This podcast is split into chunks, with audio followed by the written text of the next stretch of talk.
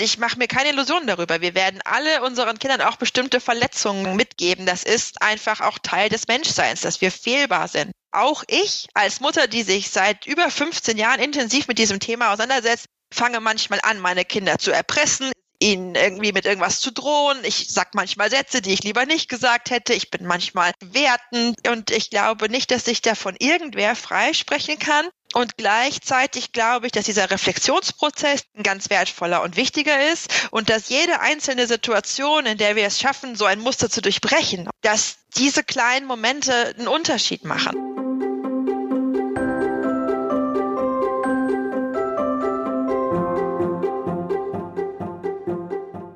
Willkommen zur 26. Folge des Mein Herz lacht Podcast, dem Podcast für Eltern, die Kinder mit Behinderung oder einer chronischen oder seelischen Krankheit haben.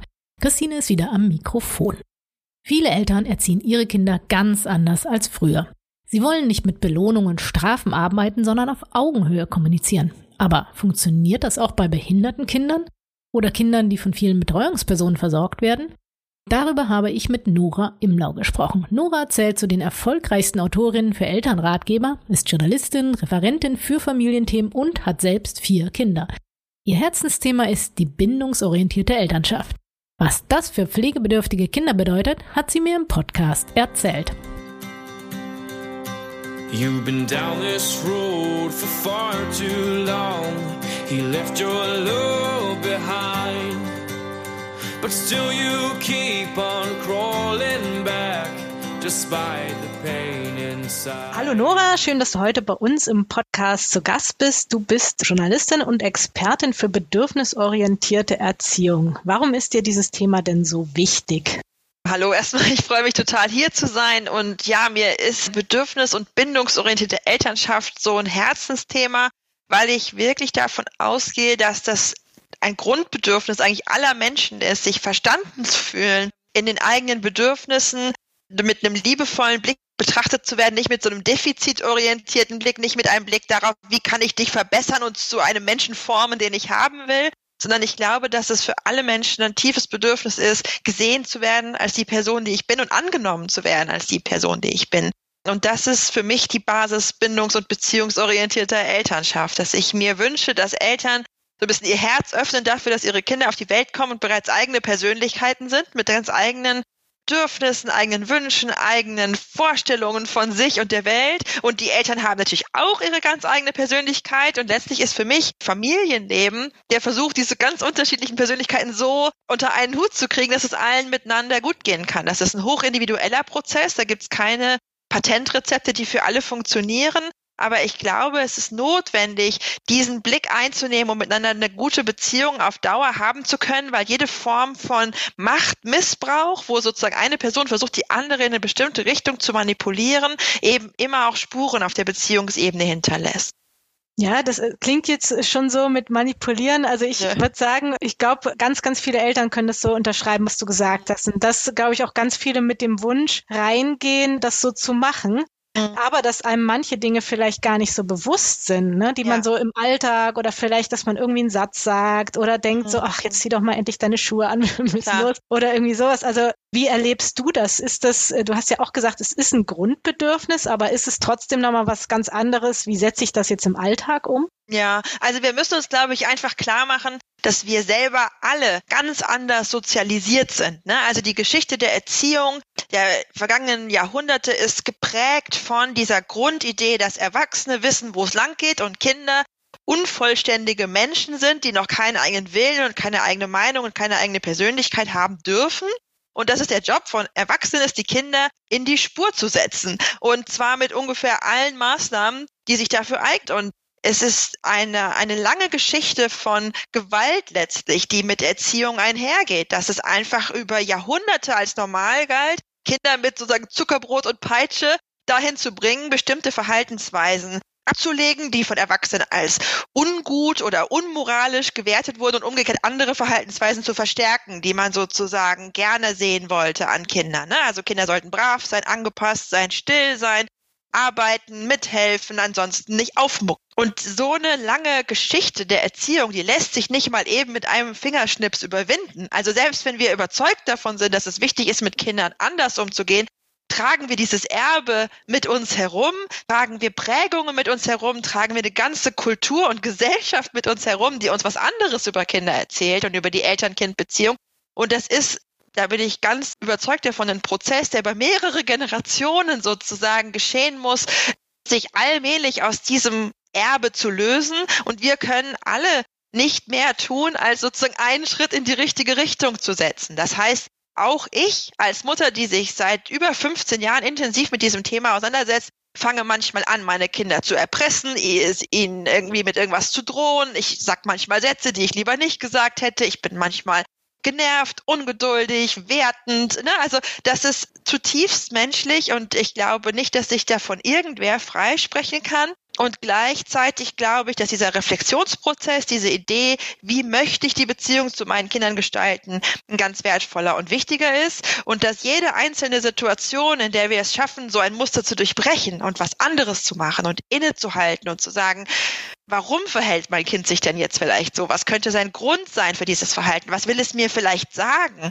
Dass diese kleinen Momente einen Unterschied machen. Und ich mache mir keine Illusionen darüber. Wir werden alle unseren Kindern auch bestimmte Verletzungen sozusagen mitgeben. Das ist einfach auch Teil des Menschseins, dass wir fehlbar sind. Aber ich glaube, wenn unsere Kinder spüren, dass wir uns sehr darum bemühen, eben sie nicht zu verletzen, sie ernst zu nehmen, sie anzusehen, und sie wirklich zu sehen als die Menschen, die sie sind und dass wir auch Verantwortung übernehmen für Dinge, die mal schiefgelaufen sind. Ich glaube, dass das schon extrem viel verändern kann in der Dynamik von Eltern-Kind-Beziehungen. Und es gibt ja auch Daten, die tatsächlich belegen, dass die Qualität von Eltern-Kind-Beziehungen nie so gut war wie heute. Und ich bin überzeugt, dass das natürlich damit zu tun hat, dass in den vergangenen 20, 30, 40 Jahren allmählich so eine Veränderung der Eltern-Kind-Beziehung durch neue Erziehungsideen auch ja ihren Anfang genommen hat und sich jetzt auch eben abbildet in der Qualität von Bindung.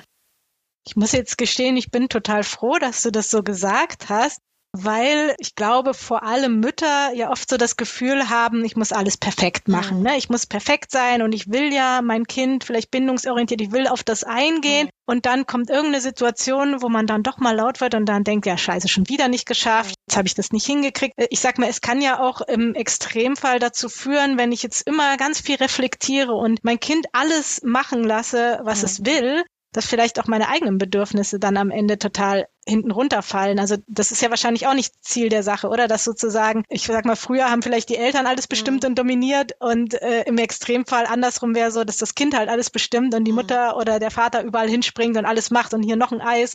Oder kannst du das vielleicht nochmal kurz sagen? Also geht es immer ja. um diesen Kompromiss? Es geht auf jeden Fall um ein sogenanntes Unden. Also es geht darum zu sagen, meine Bedürfnisse und deine Bedürfnisse sind wichtig. Es ist tatsächlich ganz, ganz wichtig, dass es bei bindungs- und bedürfnisorientierter Elternschaft um alle Bedürfnisse aller Familienmitglieder geht und es soll niemand die Macht über die anderen haben. Also es ist sozusagen diese Machtumkehr ist tatsächlich manchmal eine Gefahr, wenn Eltern versuchen, von so einem eher autoritären Erziehungsstil Abstand zu nehmen, dass sie dann quasi ins andere Extrem fallen, keinerlei Grenzen mehr vertreten, alles wie Befehlsempfänger für ihrer Kinder sozusagen erfüllen. Und das ist auch etwas, was Kindern überhaupt nicht gut tut, weil es ihnen auch keinerlei Halt und Orientierung gibt und ihnen auch eine Rolle zuschreibt, die ihnen überhaupt nicht entspricht. Kinder sehen sich nach Orientierung, sehen sich auch nach einer gewissen Führung, aber diese Führung soll eben nicht gewaltvoll passieren, sondern auf so einer natürlichen Autorität beruhen, dass ich als Mutter oder Vater weiß, wer ich bin und wo ich hin will und dass ich auch klar vertreten kann, das finde ich gut, das finde ich nicht gut, das will ich, das will ich nicht. Dass mein Kind sich daran aber auch reiben kann und sagen kann, ich habe aber eine andere Meinung als du und auch das als eine sichere Situation erlebt und nicht als was Bedrohliches. Ähm, also um das einfach nochmal ganz klar zu sagen, äh, bindungsorientierte Elternschaft wird oft missverstanden als sozusagen Regentschaft des Kindes auch manchmal in eine Linie gestellt mit so dieser laissez-faire, anti-autoritären Erziehung. Das hat damit tatsächlich nichts zu tun. Es geht nicht darum, Autoritäten umzudrehen. Es geht auch nicht darum, einfach alles zu ignorieren und der Kindheit einfach laufen zu lassen. Kinder brauchen Eltern, die auch Verantwortung tragen für ihre Sicherheit, für ihre Gesundheit, für ihren Schutz, für ihre Entwicklung.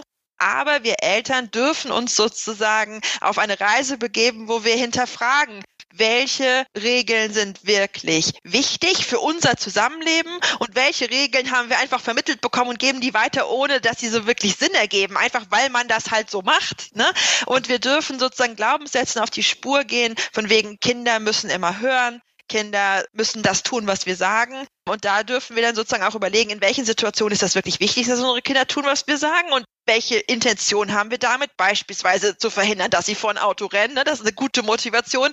Und gleichzeitig gibt es manchmal Dinge, wo wir vielleicht auch so eine Art Gehorsam erwarten, der so ein bisschen ein Echo aus der Vergangenheit ist, im Sinne von gut erzogene Kinder hören auf ihre Eltern wo wir bei näherem Hinsehen sehen, eigentlich ist das gar nicht das Ziel unserer Elternschaft. Eigentlich wollen wir, dass unsere Kinder sich auch trauen, uns zum Beispiel zu widersprechen und ihre persönlichen Grenzen wahren und auch mal Dinge nicht tun, die wir von ihnen wollen. Also das ist wirklich eine Form von Auseinandersetzung mit sich selbst, mit eigenen Prägungen, Glaubenssätzen. Und es geht letztlich um authentische Elternschaft, darum, sich selbst zu zeigen, wie man ist, auch Fehler zu machen, hinzufallen, aber das Anliegen grundsätzlich hochzuhalten, dass wir unsere Kinder nicht als weniger als vollwertige Menschen betrachten wollen, sondern dass wir einander auf Augenhöhe begegnen. Ja, also das finde ich auch ganz wichtig, dass du vorhin ja auch schon gesagt hast, auch wir dürfen mal Fehler machen als Erwachsene Absolut. und dürfen es auch zugeben gegenüber dem Kind oder vielleicht mhm. eine Meinung auch mal revidieren, ne? Und ja. das zu sagen. Und so wie ich das jetzt höre, hat es ja alles ganz viel mit Kommunikation zu tun. Und jetzt ist es ja so, dass bei vielen unserer Eltern die Kommunikation gar nicht so leicht ist mit dem mhm. Kind, weil manche Kinder auch gar nicht auf die sonst uns gewohnte Art kommunizieren können, ne, zum Beispiel nonverbal sind, also vielleicht sich nur mit Zeichen verständigen können oder sich vielleicht auch nicht so ausdrücken können und dann überhaupt zu wissen, was möchte denn mein Kind, ne? Und da gibt es so ganz konkrete Beispiele, wenn jetzt Eltern sagen, ich würde ja mein Kind gerne bedürfnisorientiert erziehen, aber zum Beispiel müssen wir regelmäßig ins äh, Krankenhaus mhm. gehen und da wird dem Kind Blut abgenommen und das mag es eigentlich nicht und dann halte ich es fest, damit der Arzt oder die Ärztin das machen kann. Ist das dann schon gegen die Bedürfnisse des Kindes verstoßen oder was, was würdest du dazu sagen?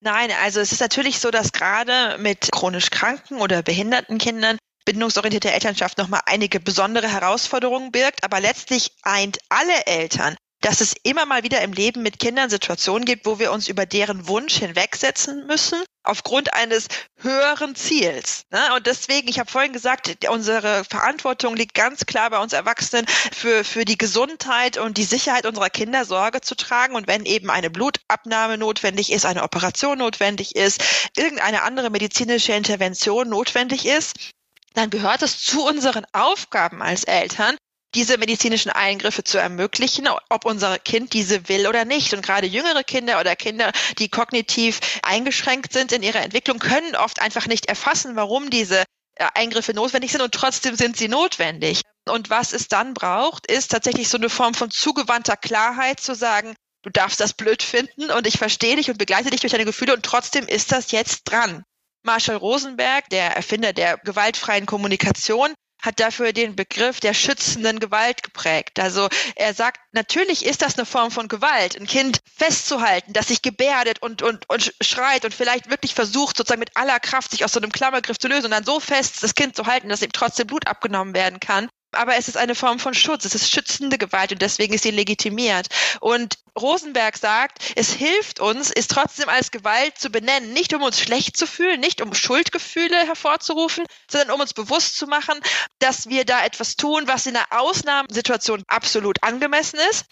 Aber dass das nicht sein sollte, was für uns zu einer leichtfertigen Alltäglichkeit wird, im Sinne von, ach, ich muss mein Kind eh permanent fixieren, dann ist es eigentlich auch egal, wenn ich es nochmal zwischendurch mache weil es gerade einfach für mich einfacher ist, so, ne? Sondern wir sollten quasi uns bewusst sein, dass jede Form von Handlung, die wir gegen den expliziten Willen eines Kindes vollziehen, schon ein gewaltvoller Übergriff ist, aber dass es für solche Übergriffe auch Legitimationen gibt. Dann dürfen wir die ohne schlechtes Gewissen tun und gleichzeitig hat unser Kind auch jedes Recht, dabei wütend oder traurig zu sein. Und was eben ganz oft passiert, ist, dass Eltern aus ihrem eigenen Stress heraus dann auch wütend auf ihre Kinder werden. Ne? Also wenn die Kinder sich dann wehren gegen einen notwendigen Eingriff, dass dann die Eltern anfangen, die Kinder noch zu schimpfen und zu sagen, warum stellst du dich jetzt so an? Du kennst das doch schon, du weißt doch, dass das sein muss so. Und dann fühlt sich das Kind natürlich doppelt schlecht, weil es einerseits fixiert wird und andererseits noch quasi die Schuld zugeschoben bekommt, dass diese Situation jetzt so belastend ist. Und wofür ich immer plädiere, ist ähm, zu sagen, ich übernehme die volle Verantwortung, aber mein Kind hat auch jedes Recht auf seine Gefühle. Das heißt, mein Kind darf weinen, schreien, alles blöd finden,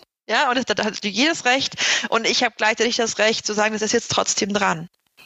Das heißt, du würdest schon die Gefühle ernst nehmen und, ne, und sagen, ja, ich verstehe, du willst es nicht oder es Genau. tut dir weh oder, oder Ding, aber ich bin für dich da und trotzdem müssen wir das jetzt machen. So. Ganz genau, ganz genau. Und gerade auch bei Kindern, die noch ganz klein sind oder aufgrund ihrer Entwicklung eben wenig auf ähm, verbale Kommunikation ansprechen, die merken ja trotzdem in den allermeisten Fällen, wie die Stimmlage ist, wie die Haltung ist. Es transportiert sich ja so viel nonverbal, auch wenn wir sprechen. Aber manche Kinder brauchen es auch gar nicht, dass wir sprechen, sondern wir können auch einfach diese Haltung ausstrahlen. Zu sagen, ich halte dich fest, das ist eine schwierige Situation, du darfst deinen Frust auch haben und ich sorge trotzdem für deine Sicherheit und Gesundheit. Und wenn ich das für mich so klar habe, dann kann ich ganz viele Situationen leichter lösen. Und da geht es nicht nur um Interventionen beispielsweise in der Klinik, sondern wenn ich zum Beispiel mein dreijähriges Kind gegen seinen Willen in den Autositz anschnalle, ja, und das Kind gebärdet sich und will das nicht, und wir haben aber einen dringenden Termin, beispielsweise mit einem Geschwisterkind, und können nicht länger warten, dann lege ich diese gleiche innere Klarheit an den Tag, dass ich sage, ich nutze jetzt so viel Kraft wie nötig und so wenig wie möglich, um dich in diesen Sitz zu setzen. Ich weiß, du findest das doof. Es ist für deine Sicherheit wichtig. Wir müssen jetzt los. Mama übernimmt die Verantwortung. So ist es. Ja. Mhm. Und das muss ich gar nicht unbedingt alles so aussprechen, sondern ich kann es auch für mich in meinem Kopf sozusagen wiederholen. Ich tue, was eine gute Mutter jetzt tut. Ich trage Sorge für mein Kind und mein Kind hat Recht, ein Recht auf seinen Frust. Und wenn ich das für mich innerlich klar habe, dann bin ich nicht mehr in diesem Stress, dass ich gefühlt gegen meine eigenen Werte verstoße, wenn ich mein Kind gegen seinen Willen in Sitz setze oder festhalte, sondern dann ist dann dann ist das quasi auf einmal in einer Linie. Ne? Dann ist das klar. Ich bin bindungs- und bedürfnisorientiert. Ich achte auf die Bedürfnisse meine kind, meines Kindes, wo ich es kann und wo ich es nicht kann, halte ich den Frust aus. Ja, ich glaube, da hast du ein ganz wichtiges Stichwort genannt, diese Klarheit zu haben, weil ich glaube, das ist häufig so, wenn ich dann selber unsicher bin, wie reagiere ich oder wenn ich selber mich stressen lasse, ne, vielleicht weil ich schon 20 andere Termine davor hatte und man ist ja manchmal irgendwie gestresst und dann so ruhig zu bleiben, das ist ja eigentlich oft die Schwierigkeit. Ne? Und ich glaube, viele Eltern fragen sich dann eben auch, wenn das Kind da jetzt so eine negative Erfahrung macht und ich sozusagen auch noch angenommen beim Arzt oder so das festhalte, leidet dann nicht unsere Beziehung darunter, dass ich jetzt das Kind gezwungen habe, was zu tun und was es nicht versteht und auch gar nicht will und denkt mein Kind dann irgendwie, die Mama ist doof, sag ich jetzt mal. Ja, ja. Diese Angst gibt es ganz häufig und es gibt tatsächlich manche Kliniken, wo Ärztinnen und Ärzte aus diesem Grund den Eltern sagen, wissen Sie was, wir fixieren Ihr Kind, damit das Kind das nicht mit Ihnen verbindet. Aus Bindungssicht ist das nicht besonders günstig, sondern die Eltern-Kind-Beziehung leidet nicht darunter, wenn Eltern manchmal auch sich über den Wunsch ihres Kindes hinwegsetzen, solange sie das mit einer klaren und zugewandten Haltung tun. Und für Kinder ist es oft deutlich schwieriger, wenn sie in einer schwierigen Situation das Gefühl haben, Mama und Papa lassen mich quasi damit allein. Also Mama lässt zu, dass jemand anderes mich fixiert und guckt einfach nur. Das ist für Kinder viel weniger verständlich, als wenn sie in der Körpersprache ihrer Mutter oder ihres Vaters spüren, die halten mich jetzt selber fast fest und weil ich meine Mutter oder meinen Vater kenne, weiß ich auch, dass sie das nicht tun würden, wenn es nicht unbedingt notwendig wäre. Ne? Und sie geben mir trotzdem gleichzeitig emotionale Rückversicherung. Deswegen würde ich tatsächlich immer dafür plädieren, wenn es möglich ist, bei Eingriffen selbst Kinder festzuhalten oder selbst dafür zu sorgen, dass sie sich in einer bestimmten Position begeben oder sowas, weil wir eben selbst als Eltern in einer Weise uns dabei mit unserem Kind auch verbinden können, beruhigend auf es einreden können, vielleicht was singen können, vielleicht mit ihm atmen können, wie das medizinisches Fachpersonal oft gar nicht so leisten kann, weil es unser Kind gar nicht so gut kennt.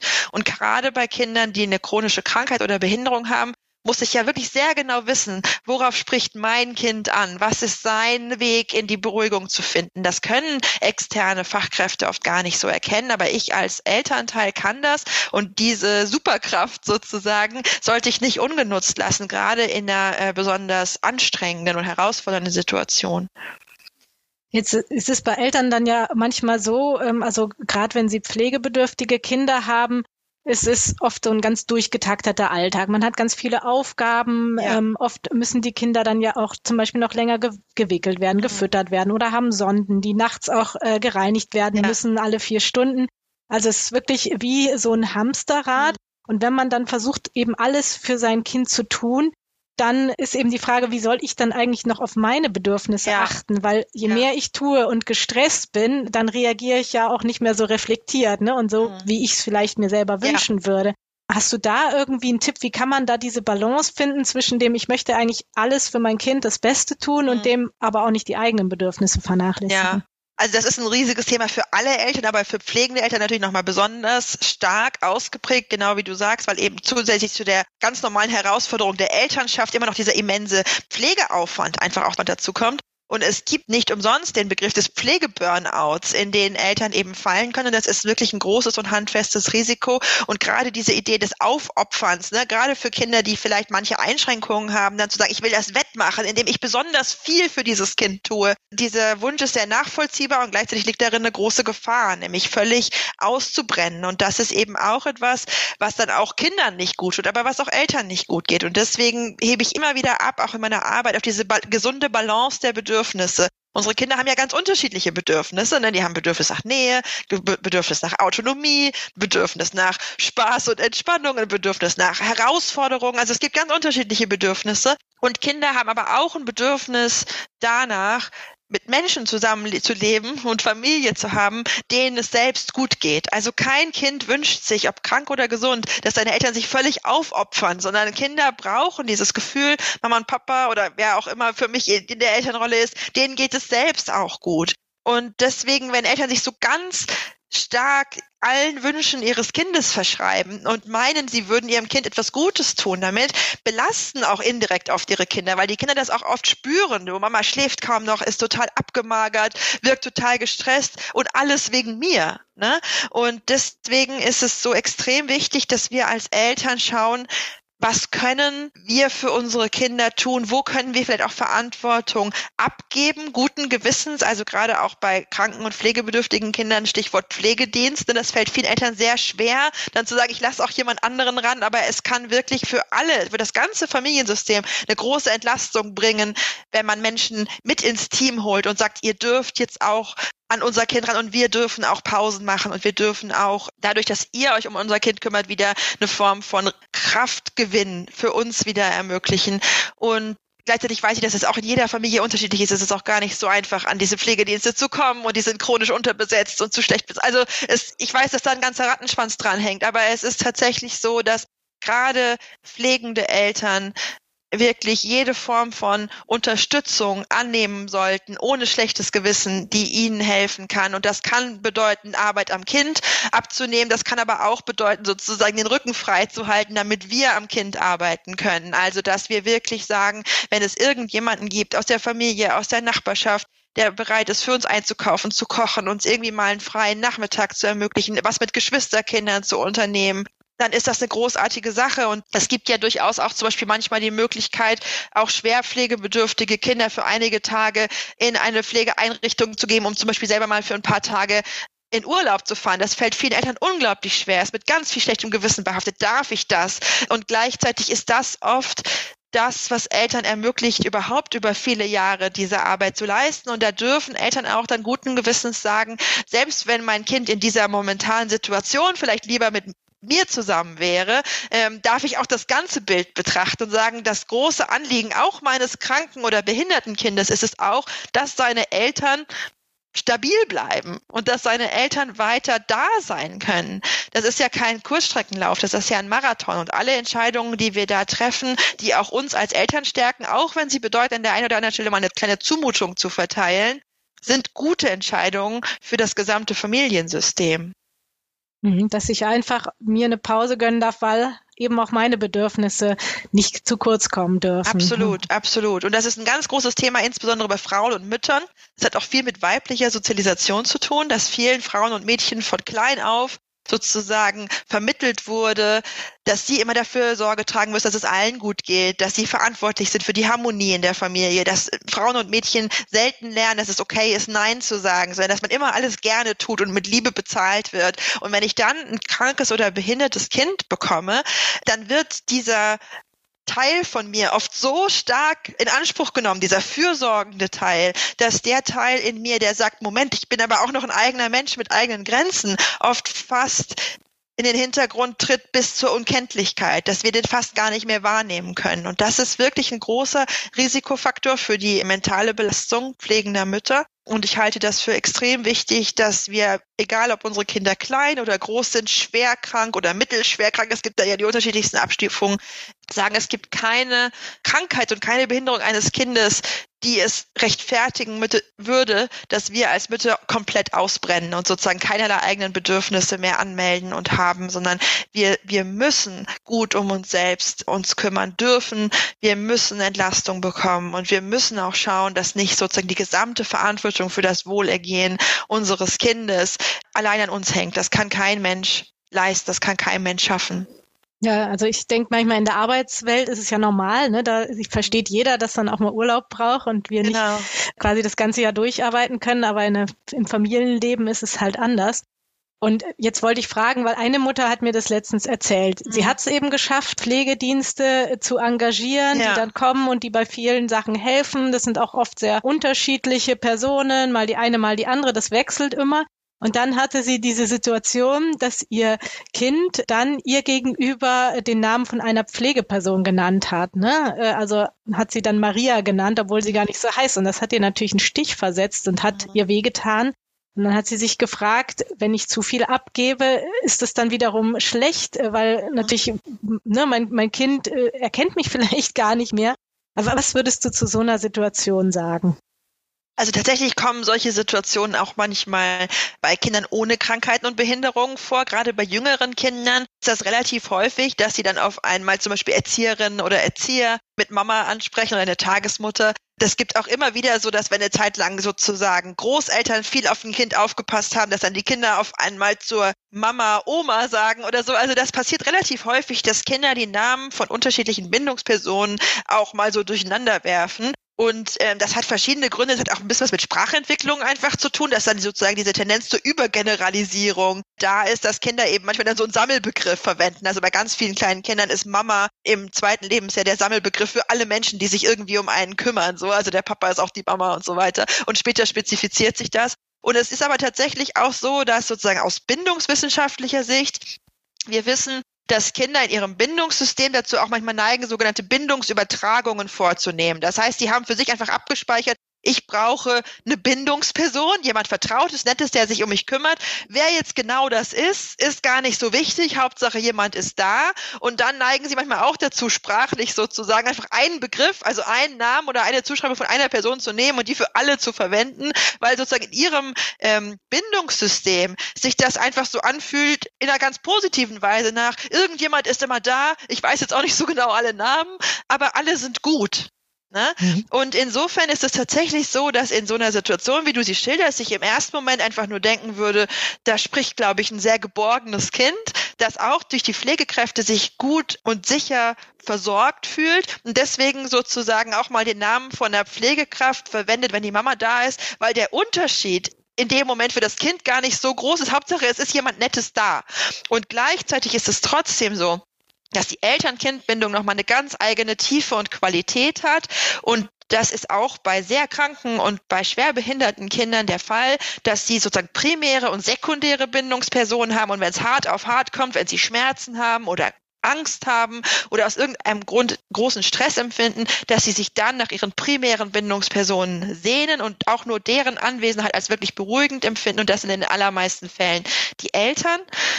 Und das würde ich tatsächlich dann nicht eben an einem mal genannten Namen festmachen oder an einem einzelnen Ausruf, sondern wirklich daran, dass wir ja merken, wie sich unsere Kinder in unserer Gegenwart verhalten. Und ganz viele Eltern beschreiben das auch, das wirst du auch äh, kennen, dass auch kranke Kinder oder behinderte Kinder oft nie so tief entspannen können, wie wenn sie sozusagen in den Armen ihrer Eltern liegen oder dass sie in Stresssituationen auf die Stimme in einer Weise reagieren, wie sie auf niemand anderen reagieren und so. Und das sind die Marke für eine sichere Bindung und nicht solche, ich sag mal so ein bisschen oberflächlicheren Zuschreibungen, wie wen man dann mit welchem Namen anspricht. Also einfach auch gar nicht so viel Gewicht äh, darauf legen, wenn nee. mal sowas sagt, oder? Nee, also es ist tatsächlich auch so. Also wie gesagt, auch bei Kindern ohne Krankheiten und Behinderungen gibt es immer wieder Eltern, die so große Zweifel an ihrer Bindung haben, die immer wieder, ich kriege so viele Briefe von Müttern, die sagen, mein Kind scheint lieber zu Oma zu gehen als zu mir. Ist es überhaupt sicher gebunden? Mein Kind hat mich neulich mit Papa angesprochen, ist es überhaupt sicher gebunden? Also immer diese Frage, Und ich glaube, das ist der Nachteil davon, dass wir heute so viel über Bindung wissen und sprechen. Ich glaube, das hat ganz große Vorteile. Es ist super, dass wir heute wissen, dass Kinder Bindungswesen sind und dass Bindungsbedürfnisse wichtig sind. Aber gerade bei Eltern, die sich sowieso viel Sorgen machen und viel Gedanken machen, führt dann manchmal auch so ein bisschen so ein solides Halbwissen über Bindung dazu, dass es vor allem Ängste verstärkt und dass Eltern die ganze Zeit Sorge haben, irgendwie die Bindung kaputt zu machen. Und deswegen, wenn ich so Vorträge halte zu dem Thema, sage ich immer, Bindung ist keine Glaskugel, die sozusagen ganz fragil ist und dann fällt sie einmal runter und dann ist alles kaputt, sondern Bindung ist wie so ein richtig dickes Tau, so ein Seemannstau aus unzähligen Fasern, ja. Und wenn da mal eine Faser reißt, weil aus irgendeinem Grund eine Situation nicht optimal ist, macht das der Stabilität des Taus überhaupt nichts, sondern ein Tau ist unglaublich belastbar. Und wenn da immer wieder Fasern reißen, ist das Tau trotzdem stark. Und Taue kann man reparieren, dann kann man wieder neue Fasern einflechten. Also das ist ein dynamisches System.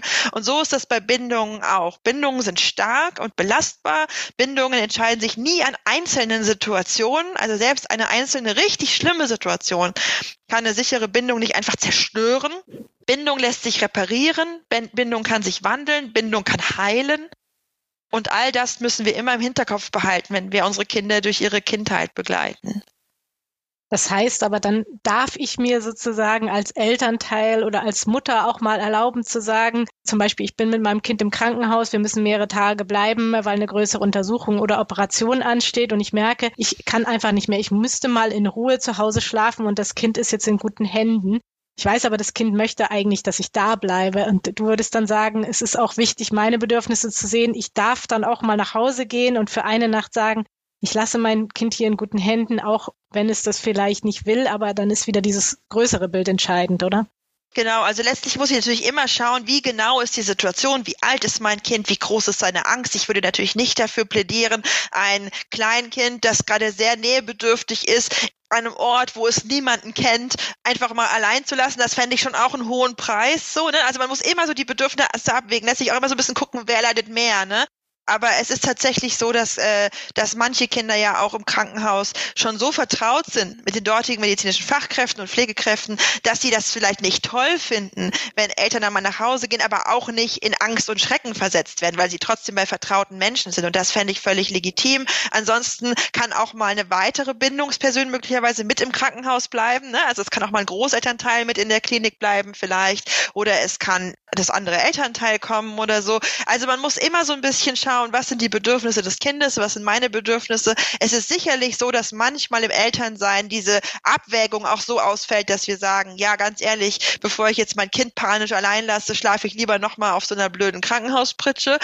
Und gleichzeitig müssen wir schauen, dass wir genau wie du sagst, immer wieder gucken, gibt es jetzt auch einen Weg, mein eigenes Bedürfnis zu erfüllen. Und gerade bei, bei älteren Kindern oder bei Kindern, denen man auch schon ein bisschen erklären kann, wie die Situation ist, da kann man auch ein bisschen bewusst dann so manchmal Zumutungen verteilen und sagen, ich weiß, dass du das nicht toll findest. Morgen um neun bin ich wieder da, aber jetzt gehe ich und du bist hier in guten Händen und ich weiß, dass du gut aufgehoben bist und das schaffst du. Wäre das auch so dein Tipp, immer zu sagen, wenn du irgendwas nicht so machen kannst, äh, wie es vielleicht perfekt wäre in der Situation, dann erkläre, warum es so ist. Also wenn jetzt zum Beispiel ein Kind vielleicht schon mal irgendwas erlebt hat und auf keinen Fall ins Krankenhaus will, weil es letztes Mal so schlimm war, kann man das dann trotzdem irgendwie bedürfnisorientiert begleiten, auf diese Ängste eingehen, aber trotzdem irgendwie dafür sorgen, aber wir müssen jetzt hin oder hast du da nochmal so einen Tipp?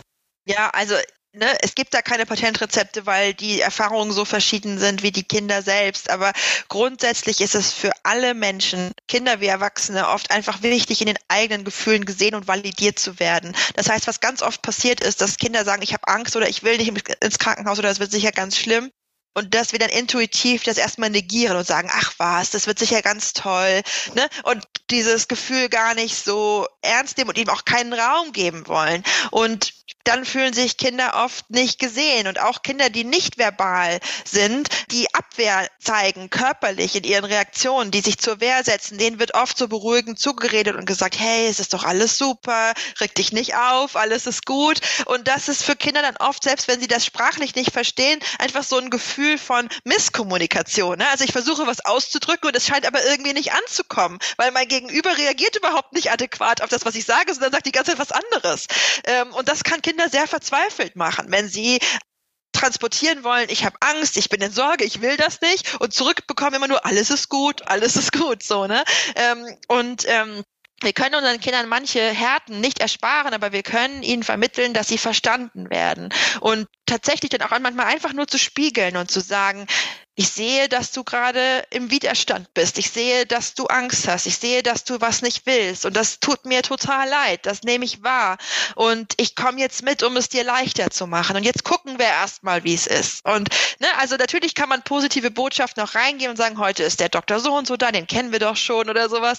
Ähm, aber es ist grundsätzlich einfach auch so, dass ganz viele Kinder ein tiefes Bedürfnis nach Validation in sich tragen, das oft nicht erfüllt wird weil es auch für uns Erwachsene oft so schwer ist, diese dunklen und schweren Gefühle auszuhalten. Wir wollen dann selber lieber drüber tünchen. Wir sind ja selber angespannt, wollen, dass alles gut wird und reden uns auch selber immer ein, alles wird gut, alles wird gut. Ne? Und dann wiederholen wir das auch unseren Kindern gegenüber. Und insofern, gerade wenn da auch traumatische Erfahrungen in der Vergangenheit liegen, ist es für Kinder oft extrem wichtig, dass wir möglichst wertfrei diesen emotionalen Äußerungen begegnen, beschreiben, was wir sehen, was wir wahrnehmen, nicht sofort eine Lösung anbieten, nicht sofort eine Beruhigung oder einen Trost, sondern wirklich erstmal einfach sagen, ich sehe, dass du Stress hast, ich kann es total gut verstehen, ich bin auch gestresst, jetzt gehen wir da erstmal zusammen hin, ich bin immer bei dir und jetzt gucken wir mal, wie es wird. Ja, also wenn ich mir das jetzt so vorstelle, würde ich mir ehrlich gesagt auch veräppelt vorkommen, wenn ich mir, keine Ahnung, mich verletze und jemand sagt, genau. und ich habe total die Schmerzen und jemand sagt, nö, ist doch nicht so schlimm. Ja, dann denke ja, ich genau. auch so, genau. okay, das ist ja keine Ahnung, aber wie ist das dann so mit meinen eigenen Gefühlen? Also wenn ich jetzt als Elternteil selber vielleicht Angst habe, weil eine Operation, ne, vielleicht eine schwierige Operation ansteht und da ja auch immer irgendwas schiefgehen kann, ja darf ich oder soll ich als Elternteil sogar auch meine eigenen Ängste, meine eigenen Gefühle zeigen? Oder ist es besser, wenn ich dann sozusagen stark bin und Ruhe ausstrahle und Sicherheit ausstrahle? Was wäre da dein, dein Vorschlag? Das ist auch eine ganz, ganz schwierige Frage, weil einerseits ist es tatsächlich so, dass ich schon überzeugt bin, dass zu unserer Verantwortung als Eltern auch gehört, manche Gefühle woanders zu bearbeiten als bei und mit unserem Kind. Ne? Also völlig anderes Beispiel aus der Beratung von Familien, deren Kinder sich beispielsweise als homosexuell outen ihren Eltern gegenüber. Da ist es auch so, dass die Eltern oft ganz unterschiedliche Gefühle haben und manchmal auch widersprüchliche Gefühle und manchmal auch ein Element von, von Trauer oder von Unverständnis oder von Wut dabei ist. Und es ist total wichtig, dass diese Eltern diese Gefühle auch bearbeiten dürfen, aber nicht mit ihrem Kind, ne? weil das ist letztlich nichts, was das Kind belasten sollte, sondern dann können sie zu irgendeiner Beratungsstelle gehen und das da alles in Gänze ausbreiten. Aber ihrem Kind gegenüber müssen sie unterstützend sein, denn das braucht dieses Kind gerade. Und ein bisschen kann man das schon auch übertragen auf ein Kind, das vielleicht selber gerade Angst hat vor einer Operation oder einen größeren Eingriff vor sich hat. Wenn ich das dann noch belaste mit meiner Angst und mit meinen Sorgen und ich wünschte, du müsstest nicht operiert werden, das kann für das Kind auch zu viel sein. Das ist die eine Seite der Medaille. Die andere Seite der Medaille ist, dass Kinder natürlich unglaublich feine Antennen haben und genau wahrnehmen, wie es uns geht. Und wenn wir das dann einfach leugnen und sagen, nein, ich habe keine Angst, ich habe keine Angst, und das Kind genau spürt, dass wir Angst haben, ja, dann ist das für die Kinder auch extrem belastend, weil dann einfach wieder das, was wir sagen und was wir tun, nicht zusammenpasst. Und diese Inkongruenz sorgt ja bei den Kindern dafür, dass sie denken, irgendwas stimmt mit ihnen nicht. Ne? Und insofern ist es so oft so, dass wir einfach einen gewissen Mittelweg finden müssen. Das heißt, ehrlich und authentisch uns auch zeigen und sagen, natürlich bin ich in Sorge um dich, natürlich habe ich auch Angst. Eine Operation ist was Unheimliches. Und gleichzeitig sozusagen nicht mein Kind mit meiner Angst so belaste, dass es das sozusagen noch als letztes mit in OP nimmt, so, oh Gott, hoffentlich geht's der Mama jetzt gut. Ne? Sondern dass ich sozusagen meinem Kind signalisiere, das ist was, was ich ganz oft auch mit meinen Kindern mache, dass ich bestätige, was mein Gefühl ist sage, ja, du hast recht, Mama ist erschöpft, Mama ist müde, Mama ist äh, wütend, was auch immer. Und als nächstes sofort hinterher schiebe, aber ich kümmere mich um mich. Ne? Also das muss nicht deine Sorge sein, sondern ja, ich habe Angst um dich und deswegen gehe ich jetzt nachher noch mal eine Runde spazieren und mache einen schönen Blumenstrauß. Das beruhigt mich immer und das hilft mir irgendwie gegen meine Angst. Und wie kümmerst du dich um deine Angst? Ne? Also, dass man sozusagen nicht dem Kind auferlegt, die Verantwortung tragen zu müssen. Und das ist natürlich aber auch je nach Entwicklungsstand des Kindes, je nachdem, ob das Kind verbal ist oder nicht, sehr unterschiedlich möglich. Und gerade Kinder, die selbst nicht sprechen können oder die auch sozusagen auf Ansprache im verbalen Sinne eben nicht so reagieren, die spüren einfach genau, was für eine Stimmung im Raum ist. Und da finde ich es auch wichtig, sich nicht zu verstellen, nicht zu versuchen, was auszustrahlen, was einfach nicht in uns ist. Aber was eben Eltern oft hilft, ist, selbst wenn ihre Kinder es sprachlich nicht erfassen können, selber nochmal sozusagen zu erzählen, genau das, was ich gerade gesagt habe. Ja, ich bin hier, ja, ich habe Angst, aber ich habe auch Strategien, mit dieser Angst umzugehen und ich kümmere mich gut um mich, damit du deine Kraft für dich behalten kannst. Du musst nicht für mich gesund werden, du kämpfst für dich selbst. Das ist wieder so eine Haltungsgeschichte, die sich transportiert. Auch wenn Worte vielleicht nicht in dem Sinne entschlüsselt werden können, wird diese Ausstrahlung beim Kind auf jeden Fall ankommen. Mhm. Ja, weil es, es strahlt dann schon eine gewisse Sicherheit aus, wenn mhm. ich zwar sage, ja, ich habe vor dem und dem Angst, aber ich gehe es so und so an. Ne? Genau, genau. Oder wenn ich mir vielleicht auch vorher überlege, vielleicht habe ich sehr große Angst, vielleicht hilft es auch vorher, also bevor dieser Termin ansteht, mit jemandem darüber zu sprechen, mhm. einer guten Freundin, dem Partner und diese Ängste so ein bisschen genau. zu bearbeiten, wäre wär das auch eine Möglichkeit. Ja, also genau, das ist ja das, was ich vorhin auch bei diesem Beispiel meinte, wenn Eltern mit einem Coming Out ihres Kindes Schwierigkeiten haben, dann kann ich mir da andere Menschen suchen, mit denen ich darüber sprechen kann. Und das ist alles auch legitim. Es ist auch legitim, Gefühle zu haben, die ich selber moralisch nicht okay finde. Ja, ich kann die trotzdem haben und die dürfen auch ihren Ort haben. Oder ich kann mir wünschen, manche, manche Gedanken nicht zu haben und darf die trotzdem haben, nicht wahr? Aber da ist es dann wirklich gut, ganz bewusst einen anderen Ort und ein anderes Gegenüber zu finden, mit dem ich mich da befassen kann, damit ich dann von meinem Kind nicht eine Show abziehe, wenn ich sage, ich habe eine andere Strategie, sondern ich habe wirklich eine andere Strategie, damit auch umzugehen. Und gleichzeitig, und das sage ich wirklich in aller Demut, ich glaube, dass, es gibt auch Situationen, gerade im Leben mit kranken und behinderten Kindern, da gibt es in dem Sinne keinen richtigen Weg, mit den Emotionen umzugehen. Es gibt einfach Situationen, die sind so belastend und so nie dagewesen krass irgendwie, dass ich glaube, dass es auch wichtig ist, dass Eltern sich da lösen aus so einem Bild von, wie bin ich jetzt eine besonders gute Mutter am Vorabend einer großen Operation, von der ich nicht weiß, ob mein Kind sie überlebt. Ja, also ich glaube, da gibt es kein Handbuch für, sondern da gibt es nur ganz viel Großzügigkeit mit uns selbst und mit allen, dass wir da einfach in so einer Situation sind und sagen, Niemand sollte in so einer Situation sein. Wir sind es jetzt und wir schlagen uns jetzt so gut es geht. Und es gibt nichts, was jetzt gerade falsch sein könnte. Ne? Also ob wir weinen, ob wir lachen, ob wir nochmal rausgehen, ob wir unser Kind überhaupt nicht loslassen, ob wir Freunde dazu holen oder ganz für uns sein wollen. Alles, alles, was uns irgendwie hilft, da jetzt durchzugehen, ist okay. Es gibt da keine Instanz, die uns da bewerten dürfte. Wer könnte sich anmaßen zu bewerten, was in so einem Moment das richtige Verhalten ist? Also wir dürfen einfach auch unseren Weg finden, sage ich jetzt ja, mal. Ne? Und der kann auch anders aussehen als der von jemand anderem. Weil ich habe jetzt noch gedacht, du hast ja viel gesagt, was hilft auch so Gefühle überhaupt mal zu benennen, das auszusprechen. Aber ich habe selber auch schon erlebt, manchmal ist es äh, auch zu spät. Also wenn so ganz große Gefühle aus einem mhm. Kind herausbrechen und da zum Beispiel ganz viel Wut da ist, dann kommt man mit Worten ja manchmal gar nicht mehr an dieses ja. Kind heran. Ne? Dann ja, ist die Frage, ist dann vielleicht in der Situation besser erstmal auszuhalten und mit Abstand dann darüber zu sprechen, weil man vielleicht nicht früh genug das erkannt hat oder gibt es einfach Kinder, die sozusagen sehr starke Emotionen ja. haben. Also du hast ja ich selber auch ein Buch dazu geschrieben über gefühlsstarke Kinder. Vielleicht kannst du da noch mal was dazu sagen. Gibt es einfach Kinder, wo die Emotionen viel stärker sind oder was heißt das und was mache ich dann? Also ganz grundsätzlich ist es ja einfach so, dass unsere Kinder mit einer ganz großen Bandbreite an Persönlichkeitszügen zur Welt kommen. Es gibt nicht das Standardkind, das so und so reagiert, sondern gerade in Sachen Reizoffenheit, aber auch in Sachen emotionaler Expressivität, also wie stark trage ich meine Gefühle nach außen und wie schnell, sind Kinder grundverschieden. Und das ist erstmal, das ist keine Erziehungssache, sondern das ist einfach eine angeborene Persönlichkeitsgeschichte. Ne? Kinder sind unterschiedlich.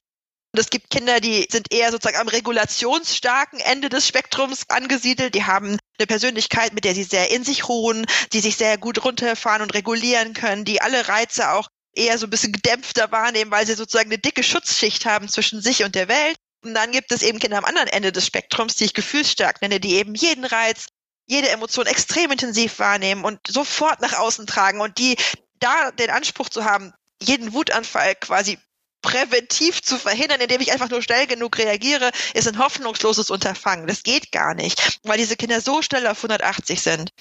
Und die, diese Kinder haben teilweise noch andere Herausforderungen, ne, haben manchmal noch zusätzliche Diagnosen, manche haben die auch nicht. Aber es ist auf jeden Fall so, dass so ein explosives Kind zu haben eine große Herausforderung ist und dass wir da auch manche Bilder von guter Elternschaft insofern überdenken müssen, als dass ja viele Eltern die Vorstellung haben, ein wütendes Kind muss sich immer trösten oder in den Arm nehmen oder so. Aber gerade gefühlsstarke Kinder, die wollen das oft gar nicht. Also die können das gar nicht ertragen, wenn man sie dann noch anfassen will und auch auf sie einredet. Du hast vorhin gesagt, Kommunikation ist so wichtig und mir ist Kommunikation sehr wichtig, aber es gibt definitiv Momente, da ist jede Kommunikation zum Scheitern verurteilt, weil das Kind einfach nichts mehr aufnehmen kann. Und es ist ganz wichtig, in solchen Momenten sich dann nicht selber schlecht zu fühlen, nicht das Gefühl zu haben, ich bin jetzt defizitär, weil ich mein Kind nicht in den Arm nehmen darf oder weil ich das nicht verhindern konnte, dass es jetzt so ausrastet, sondern diese Ausraster, die sind jetzt einfach da, ganz wertfrei, die passieren ja, und das Kind gibt letztlich die Richtung vor. Wenn das Kind dann für sich sein will und jede Berührung abwehrt, dann ist es ein Zeichen des Respekts, auch dieses Bedürfnis zu respektieren. Das Kind will offensichtlich, kann ja nicht getröstet werden. Und oft ist es dann so, dass alleine so eine freundliche Präsenz im Hintergrund zu sein, den Kindern trotzdem hilft, runterzufahren. Also wenn die Kinder dann wütend sind und merken, Mama oder Papa sind jetzt nicht sauer auf mich deshalb und die schimpfen auch nicht auf dem Flur auf mich, sondern die sind einfach auf Abstand. Aber wenn ich bereit bin, darf ich kuscheln kommen, sozusagen. Das reicht oft völlig. Ne? Das ist eine Haltungsfrage. Ich muss nicht auf ein Kind einquatschen, das sowieso schon die ganze Zeit nicht mehr weiß, wohin mit sich. Und gerade bei Kindern, die eben auch nonverbal sind, sind solche Wutanfälle oft auch sehr körperlich, also wirklich mit Sachen werfen und sehr explosiv. Und da habe ich auch jedes Recht als Elternteil, mich wirklich auch zu schützen, also auch eine Tür zwischen mich und mein Kind zu bringen, um nicht verletzt zu werden. Aber auch das kann ich auf eine unterschiedliche Weise tun. Ne? Also ich kann sagen, weißt du was, dann schließe ich jetzt ab ja, und praktisch mit Drohung und Angst arbeiten. Oder ich kann in großer Freundlichkeit einfach nur sagen, du, ich will nicht mit Sachen beschmissen werden, ich mach mal die Tür zu, wenn du mich suchst, ich bin in der Küche und dann da sein und nicht nachtragend sein. Und wenn das Kind dann kommt und sagt, ich habe mich wieder beruhigt, dann kann man sagen, super, komm her. Ne? Und das sind oft so Dinge, wir, wir neigen oft dazu, Elternschaft so ein bisschen so von außen zu betrachten und sagen, welche Handlung ist okay und welche ist nicht okay. Und ich will viel lieber auf die Haltungsebene schauen und sagen, es gibt kaum eine Handlung, die nicht in einem bestimmten Rahmen okay sein kann und in einem anderen Rahmen nicht okay sein kann. Ne? Es ist super, ein Kind zu umarmen, das umarmt werden will. Es ist nicht okay, ein Kind zu umarmen, das nicht umarmt werden will. Es ist nicht okay, ein Kind einfach so zum Spaß zu fixieren, weil ich es kann, obwohl es das nicht will. Es gibt aber Situationen, da ist es notwendig und dann ist es genau richtig, das Kind zu fixieren. Ich finde es nicht richtig, Kinder in ihren Zimmern einzusperren aus Strafgründen oder so irgendwas. Und manchmal ist es notwendig, dass ich eine Tür zumache, um mich oder zum Beispiel Geschwisterkinder zu schützen. Also ein und dieselbe Handlung kann aus sehr unterschiedlichen Perspektiven betrachtet sehr unterschiedlich wirken und das spüren auch Kinder. Ne? Ob ich auf Abstand gehe mit dieser Haltung, ich will dich einfach nicht mehr sehen, weil du ein furchtbares Kind bist, oder ob ich auf Abstand gehe und sage, ich liebe dich, aber jetzt muss ich mich selbst schützen. Ja, das klingt für mich so nach einer Sache, die auch viele Eltern immer wieder berichten, dass es auch ganz viel darauf ankommt, zu lernen, meiner eigenen Intuition zu vertrauen, ne? weil viele Eltern immer sagen, sie hatten schon das Gefühl, dass und das äh, tut dem Kind nicht gut. Und je besser ich mein Kind kenne und kennenlerne, dann weiß ich ja wahrscheinlich auch, nee, umarmen ist jetzt, jetzt braucht der oder die erstmal Ruhe und dann komme ich wieder. Aber diese Bereitschaft zu signalisieren, und das ist vielleicht ja auch nochmal von dir so ein Impuls zu sagen, ja, ihr dürft eurer Intuition vertrauen und müsst nicht darauf vertrauen, was ihr mal gelernt habt, was irgendwelche Leute euch eingeredet haben, was irgendwelche Erziehungsmethoden von Anno dazumal waren, sondern es geht eher darum, so einen individuellen Weg zu finden. Ja, und ihr dürft euren Kindern vertrauen. Wenn wir einfach davon ausgehen, dass unsere Kinder von Grund herauf uns nichts Böses wollen, sondern dass unsere Kinder grundsätzlich mit uns eine gute Beziehung haben wollen, genau wie wir mit ihnen, dann ist schon viel gewonnen. Ne? Weil manchmal gucken wir kindliches Verhalten an, als wären Kinder Menschen, die uns einfach nur hintergehen wollen und die einfach nur jede Gelegenheit nutzen, um uns irgendwie zu ärgern. Und wenn wir dieses Bild haben, dann finden wir auch lauter Belege dafür. Ne? Dann sagen wir, guck, jetzt habe ich gesagt, er soll nicht in den Kühlschrank gehen und schon wieder ist er in den Kühlschrank gegangen, extra um mich zu ärgern. so. Ne? Und wenn wir aber auf dieselbe Situation gucken, mit dem Blickwinkel zu sagen, also ärgern kann schon mal nicht der Grund sein. Weil warum? Ja? Und dann sagen, ha, mein Kind will wahrscheinlich einfach gerade sein Bedürfnis nach Autonomie erfüllen. Das will mal sich selbst was zu essen holen. Das ist ja auch ein Akt von groß werden wollen, ja? Dann blicke ich auf eine und dieselbe Situation vielleicht anders. Und dann merke ich vielleicht so, dass mein Gebot, mein Kind darf sich selbst nichts aus dem Kühlschrank nehmen, vielleicht gar nicht so sinnvoll ist bei einem Kind, das gerade ein starkes Bedürfnis nach Autonomie hat. Und dann gibt es Eltern, die sagen, ja, aber da stehen ja auch Sachen drin, die er nicht haben soll oder so. Und dann sag ich, ja, aber kann man vielleicht auch einfach den Kühlschrank umräumen, dass halt die Sachen unten stehen, an die das Kind ran darf und oben, an die es nicht ran darf, anstatt die, mit die ganze Zeit mit dem Kind zu diskutieren. Ob es jetzt sich selbst was holen darf oder so, ne? Und es gibt so viele, wenn ich, wenn ich mich verabschiede von diesem Bild des Kindes, das mich immer nur ärgern und tyrannisieren will, werden so viele Handlungsoptionen frei, ne? Und ganz, hinter ganz vielen kindlichen Verhaltensweisen, die uns im ersten Moment nerven, stehen wirklich so unerfüllte Grundbedürfnisse. Und gerade auch bei, bei kranken oder behinderten Kindern, die ja oft ein großes Gefühl von Hilflosigkeit erfahren, die viel Unterstützung brauchen bei allen möglichen Dingen, ist das Autonomiebedürfnis oft sehr, sehr stark. Und es gibt gar nicht so so viele Wege für sie, oft diese Autonomie auszuleben, wie bei körperlich gesunden Kindern. Und dann kann das manchmal dazu führen, dass kranke oder behinderte Kinder in bestimmten Situationen rebellieren gegen Dinge, wo man denkt, warum rebellierst du jetzt dagegen? Ich will dich doch nur waschen oder sowas. Ne? Und da dann zu verstehen, mein Kind hat eine Sehnsucht nach Autonomie. Das will jetzt was selbst machen können. Es will nicht immer nur das Objekt sein, um das sich gekümmert wird wo könnte ich irgendeinen Ansatz finden, wo das Kind eine Form von Autonomie erleben kann, ne? Wo ich sozusagen pflegerische Tätigkeiten so umwandeln kann, dass mein Kind auch selbst entscheidet, mit welchem Waschlappen werde ich gewaschen oder welche Wassertemperatur will ich oder kann ich einen kleinen Teil selbst übernehmen? Kann ich zumindest mein Gesicht vielleicht selbst waschen oder so? Das sind so Dinge, die können unglaublich viel bewirken. Ne? Deswegen ist es so wichtig, beispielsweise, wenn man ein Kind hat, das im Rollstuhl sitzt oder so, dass, dass, dass man nicht nur sagt, na ja, ich kann ja für mein Kind alles von Schränken runterholen, wenn es da nicht rankommt, sondern dass man die Wohnung dann wirklich auch so einrichtet, dass das Kind eben selbst an Sachen rankommt, weil es einfach doof ist, wenn man acht ist und sich nicht selber eine Mütze anziehen darf oder sowas, ne?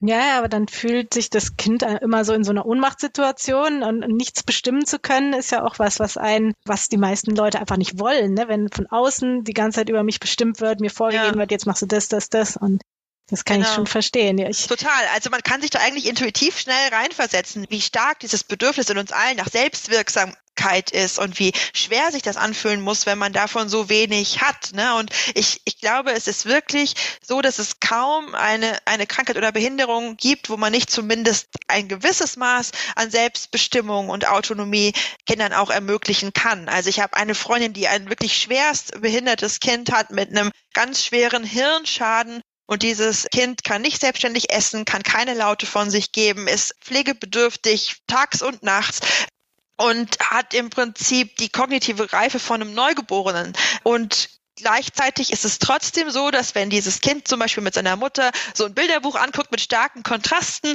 dass man dann sehen kann, wie der Blick sich für eine Zeit fokussiert und irgendwann abwendet. Und allein sowas dann zu respektieren und zu sagen, okay, mein Kind hat jetzt genug, ne? Es hat jetzt autonom entschieden, nicht mehr hinzugucken. Und dann zu sagen, pass auf, dann haben wir jetzt genug, jetzt hören wir noch mal ein bisschen vielleicht Entspannungsmusik an, jetzt darfst du dich auch wieder ausruhen. Allein das ist ein Achten von Selbstwirksamkeit. Ne? Bei einem Kind, das sehr, sehr wenig Möglichkeiten hat, seine Bedürfnisse zum Ausdruck zu bringen, ist es ein Wahren von den Bedürfnissen, die ich sehen und wahrnehmen kann. Und ich glaube, das ist die große Herausforderung mit jedem Kind, dass ich immer mit dem arbeiten muss, was da ist und immer sehen muss, dass jetzt sich jeder Mensch, ob krank oder gesund, dieselben Grundbedürfnisse hat. Und das Bedürfnis nach Respekt und das Bedürfnis Bedürfnis nach Selbstwirksamkeit und das Bedürfnis nach Nähe und Angenommensein, das tragen alle Menschen in sich und das können wir immer wieder erkennen und auch respektieren, auch wenn unsere Lebenswirklichkeit vielleicht nicht so ist, wie wir uns das wünschen würden für uns und unser Kind.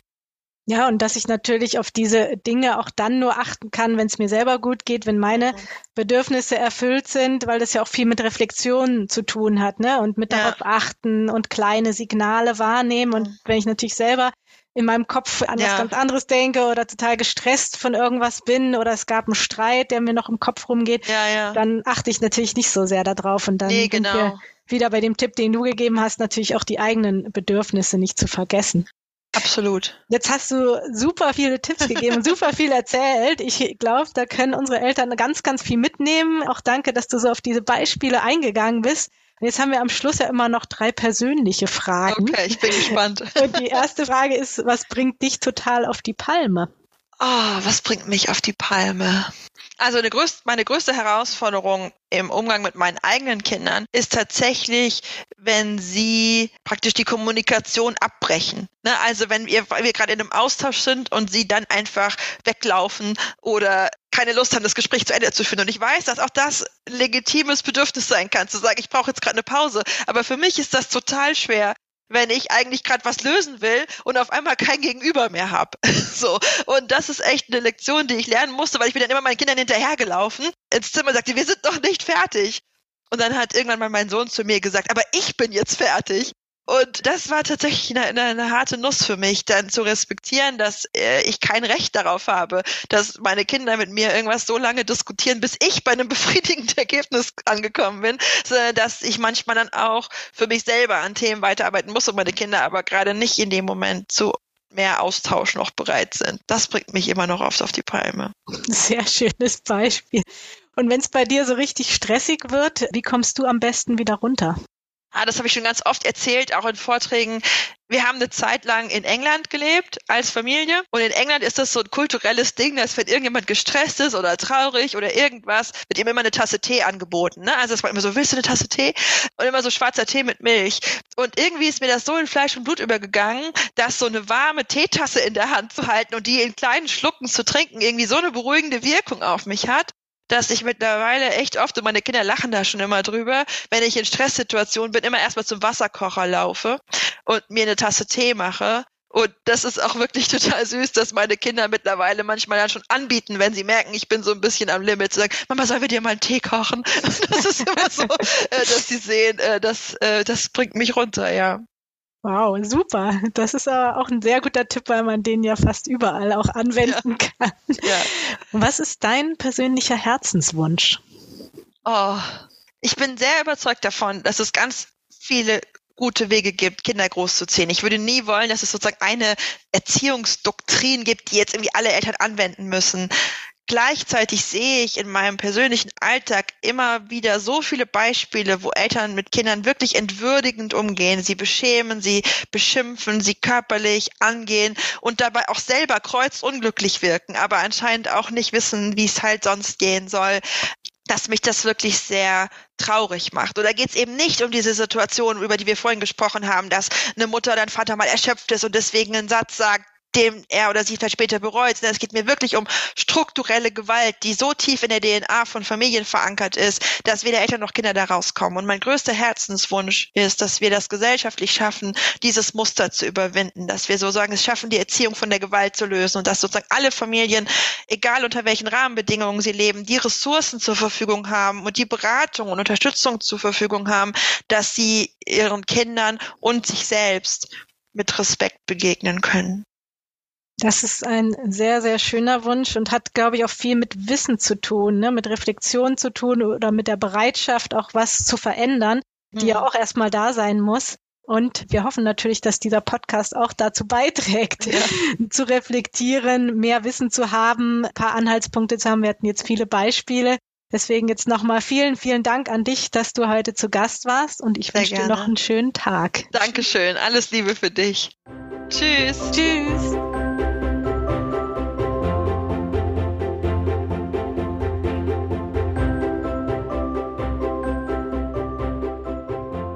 Wenn du mehr über Nora Imlau erfahren möchtest, findest du in den Shownotes ihre Webseite verlinkt. Wir hoffen, dass du die ein oder andere Situation nun mit anderen Augen siehst und weißt, dass kein Elternteil immer perfekt sein kann. Wenn dir diese Folge gefallen hat, schenk uns doch bitte ein Like für diesen Podcast. Dankeschön. Das nächste Mal geht es bei uns um das Thema Ehrenamt. Sigrid Lange erzählt uns, warum ihr Einsatz als Gruppenleiterin bei Mein Herz lacht ihr eigenes Leben so sehr bereichert. Ein Herz soll lachen, muss lachen. Nicht nur aus reiner Lebensfreude, sondern auch aus einer gesellschaftlichen Verpflichtung. Die Nussbaum Stiftung folgt diesem Engagement. Sie unterstützt diese Podcasts und wird mit Power und Leidenschaft dieses Projekt weiter fördern, indem wir dazu beitragen, dass die Initiative Mein Herz lacht über die Nussbaum Medien noch bekannter wird.